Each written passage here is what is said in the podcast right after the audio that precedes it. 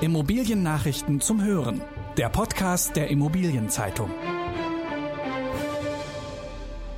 Die Wohntrends sind schwer zu fassen. Versöhnliches Schlussquartal am Markt für Gewerbeimmobilien. Accendro übernimmt den Verwalter DIM.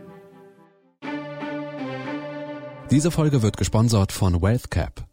Als Real Asset und Investment Manager mit 35 Jahren Erfahrung eröffnen wir institutionellen und privaten Anlegern den Weg zu nachhaltigen Investitionsstrategien in den Bereichen Immobilien, Private Equity und Multi-Assets. Erfahren Sie mehr www.wealthcap.com.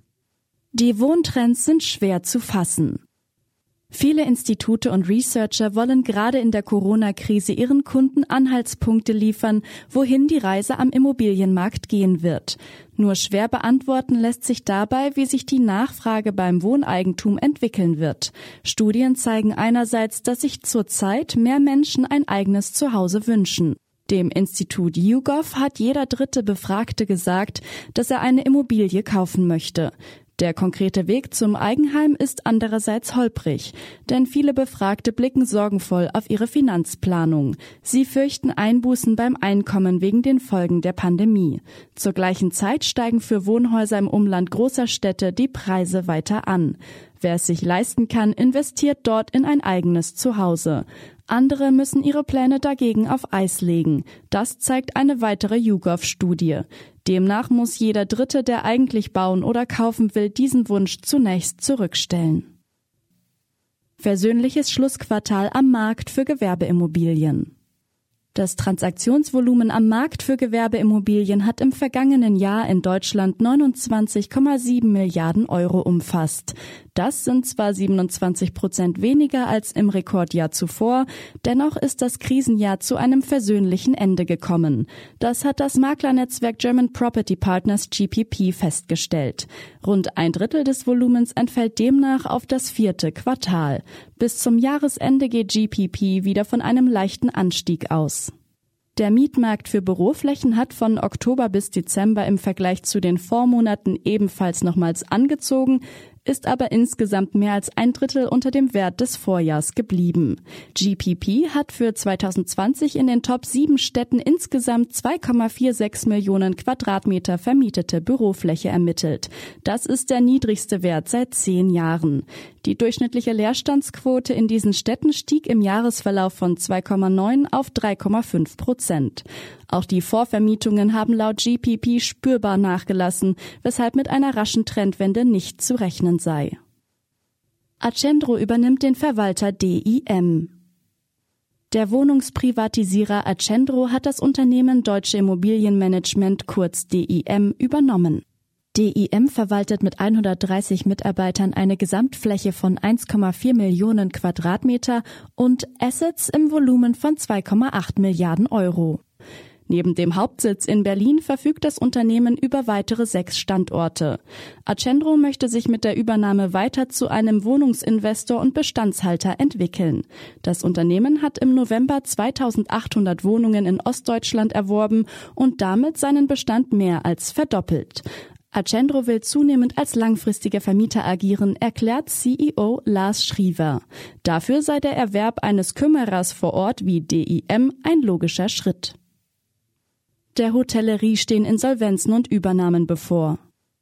Die Hotellerie wird wohl lange brauchen, bis sie die Folgen des Krisenjahres 2020 überwunden hat.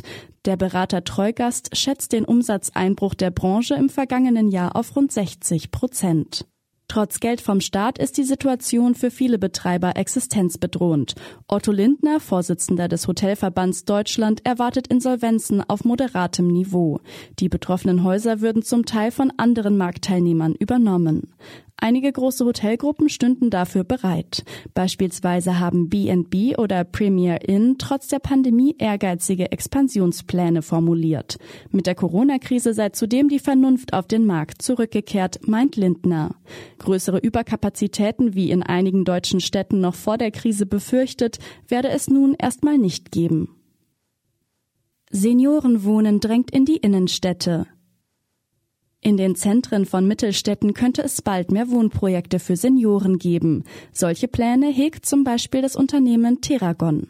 Bislang sind die Bodenpreise dafür zu hoch gewesen, sagt Vorstandschef Michael Held. Das könnte sich nun ändern.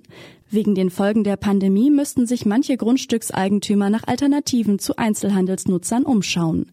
Das könnte die Preise drücken, erwartet Held. Ein erstes Projekt will er nächstes Jahr in Wilhelmshaven beginnen. Knapp 160 betreute und barrierefreie Wohnungen sind dort geplant. Die Zahl interessierter Investoren für solche Immobilien dürfte ebenfalls steigen.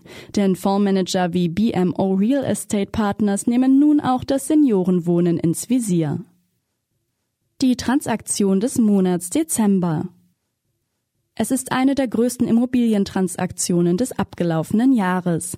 Der Silberturm im Frankfurter Bankenviertel hat kurz vor Weihnachten den Eigentümer gewechselt.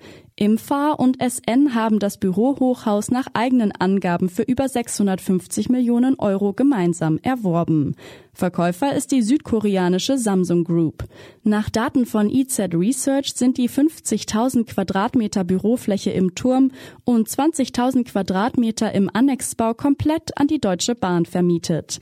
Der Kauf des 1970 errichteten Silberturms ist nach dem Omega-Portfolio der zweite große gemeinsame Immobilienerwerb von Imfa und SN. In der kommenden Folge liefert der IZ-Podcast der Immobilienbranche einen Ausblick auf das Veranstaltungsjahr 2021. Das waren die wichtigsten Schlagzeilen der Woche aus der Immobilienbranche.